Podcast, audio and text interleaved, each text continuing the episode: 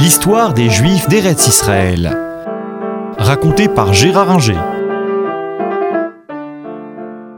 Le pratique a donc obtenu finalement quelques résultats sur le terrain, avec des colonies agricoles mieux équipées, capables de produire, avec des ingénieurs agronomes, avec le mouvement socialiste qui crée euh, les premiers euh, kibbutzim, Degania étant euh, la mère de tous les euh, kibbutzim, avec la création de Tel Aviv.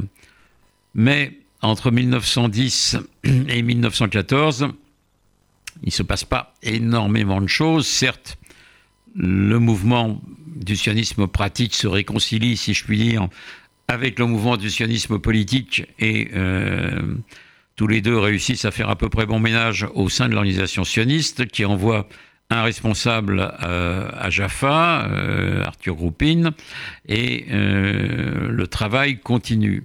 Il n'empêche que sur le plan politique, on n'obtient rien du sultan qui ne veut pas entendre parler de cession de territoire et qui essaye de se débattre dans ses difficultés financières, mais sans l'aide des sionistes. La situation va changer avec la Première Guerre mondiale et va d'abord se révéler très difficile pour les Juifs. La Turquie euh, ottomane va entrer en guerre en octobre 14 euh, aux côtés des euh, puissances centrales, les Allemands et les Austro-Hongrois. Et euh, donc, cela va mettre euh, les Juifs d'Eretz Israël dans une situation délicate parce que la plupart n'ont pas la nationalité ottomane. Certains l'ont prise notamment pour pouvoir acheter des terres, mais beaucoup ont la nationalité russe ou la nationalité euh, des nationalités euh, comme roumaine. Euh, ça veut dire que pour beaucoup d'entre eux, ce sont des sujets ennemis que les Turcs essayent d'interner. Euh, ou de chasser, d'exiler, et certains sont obligés de partir en Égypte contrôlés par euh, les Anglais. Euh, beaucoup vont former le corps des muletiers de Sion, ils vont combattre aux Dardanelles aux côtés des Britanniques, mais ça sera une défaite. Les Turcs vont l'emporter. Et donc, en 1914-1915, la situation est particulièrement délicate pour les Juifs.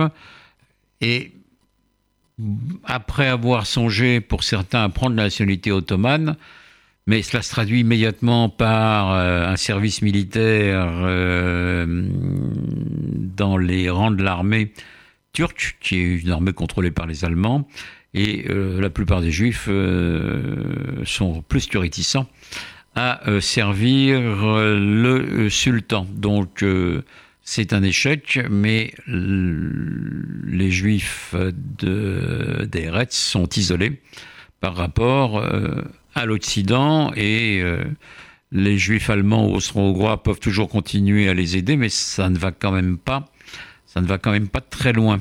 Ce qui fait que les années 1915-1916 sont difficiles. Le gouverneur de Palestine, Jamal Pacha, euh, s'en prend aux juifs. Euh, les calamités naturelles euh, ne manquent pas, notamment une gigantesque invasion de sauterelles. Alors là, l'agronome euh, Aronson, dont on a parlé, explique à toute la population juive et non juive comment lutter contre le fléau en détruisant les œufs de sauterelles. Ce qui lui permet de calmer un peu Jemal Pacha, qui est plus qu'inquiet pour le ravitaillement de ses troupes. Euh, mais euh, tout ça euh, n'empêche pas que la situation est précaire. ça va continuer de cette façon-là jusqu'en 1900, fin 1916. L'aide arrive au, compte-goutte par les Juifs américains, les États-Unis étant neutres à l'égard des Turcs. Les États-Unis vont entrer en guerre début 1917 contre l'Allemagne et euh, l'Autriche-Hongrie, mais pas contre la Turquie. Et donc, il y a un mince filet qui continue à exister. Et les Juifs sur place euh, considèrent avec raison que euh, leur salut ne viendra pas des empires centraux. Et donc, il vaut mieux aider l'Angleterre et vont créer, notamment sous l'impulsion d'Aaronson, un mouvement d'espionnage pur et simple, le mouvement Nili, euh, qui est une abréviation euh, d'un verset euh, biblique, et ils vont espionner donc en faveur de la Grande-Bretagne. La Grande-Bretagne qui a essayé en 1915 en vain d'attaquer la Palestine, mais sans succès. Ils ont repoussé les, Turcs qui voulaient eux attaquer le canal de Suez mais on en reste à peu près euh, à la frontière internationale euh, d'avant-guerre. En 1916, cependant, euh, les choses changent et les Britanniques, il y a un changement de gouvernement à Londres.